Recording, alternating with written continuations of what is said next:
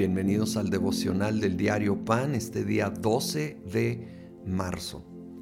Vamos a continuar con Romanos 6, la, segunda parte del capítulo. Versículo 19 dice, hablo en términos humanos por las limitaciones de su naturaleza humana. Antes ofrecían ustedes los miembros de su cuerpo para servir a la impureza que lleva más y más a la maldad. Ofrézcanos ahora para servir a la justicia que lleva a la santidad. Y es como una continuación de lo que vimos ayer. Necesitamos, en una manera muy intencional, dejar de estar cerca de lo que nos atrae a lo pecaminoso, cortar con aquello que impulsa hábitos pecaminosos, porque aquí incluso habla de que lleva a más y más maldad. Creo que va implicando un aumento. Cuando nos damos el lujo, por decirlo de cierta manera, de algún pecado que parece pequeño, puede parecer insignificante, al no honrar a Dios en esa área, muchas veces nos va conduciendo a cosas mayores, e, equivocadas, con mayores consecuencias. Pero por el lado positivo, cuando nos ofrecemos a servir a Dios, Él va usando eso para hacer una obra cada mes, cada vez mayor de santificación, de hacernos más y más como Cristo Jesús. El versículo 22 continúa. Pero ahora que han sido liberados del pecado y se han puesto al servicio de Dios, cosechan la santidad que conduce a la vida eterna, porque la paga del pecado es muerte, mientras que la dádiva de Dios es vida eterna en Cristo Jesús, nuestro Señor.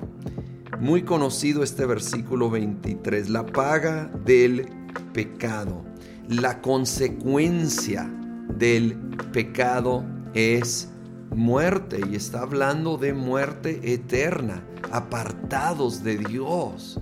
Esa es la consecuencia, la paga del pecado. Sin embargo, la dádiva de Dios, el regalo de Dios. Noten el contraste. Una es un pago, es una consecuencia natural. El otro no está diciendo la consecuencia natural de la santidad es vida eterna. Ojo, no es. Esto es un regalo. Es, es, un, es una dádiva de parte de Dios. Es vida eterna. Entonces, las buenas obras, la santidad, honrar a Dios, no es el pago o sea, eso no nos produce vida eterna, es un regalo. Pero el honrar a Dios con nuestras acciones es el fruto natural de una vida entregada a Cristo Jesús. Ahora, en Él, confiando en Él, por fe y en amor y agradecimiento a Él por lo que Él ha hecho, por esa dádiva de vida eterna, somos impulsados y capacitados por el Espíritu Santo para vivir una vida que honra a Dios. Y entonces, al vivir de esa manera, nos conduce a la vida eterna.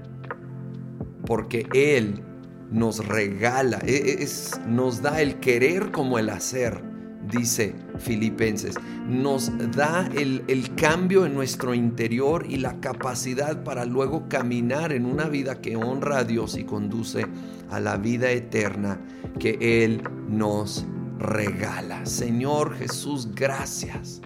Gracias por el regalo de vida eterna y la capacidad para vivir esa vida que te honra, que conduce a esa vida eterna que refleja el cambio en el interior que hemos tenido al rendirnos a ti, Señor Jesús. Así que nuevamente nos comprometemos a alejarnos de la tentación, de todo aquello que no te honra y a activarnos en lo que sí te honra, sabiendo que esto te agrada para empezar. Y aparte va produciendo un fruto, un fruto duradero, bueno, que va haciendo y enriqueciendo nuestra vida y la vida de los que nos rodean. Y todo esto es en el nombre de Cristo Jesús. Amén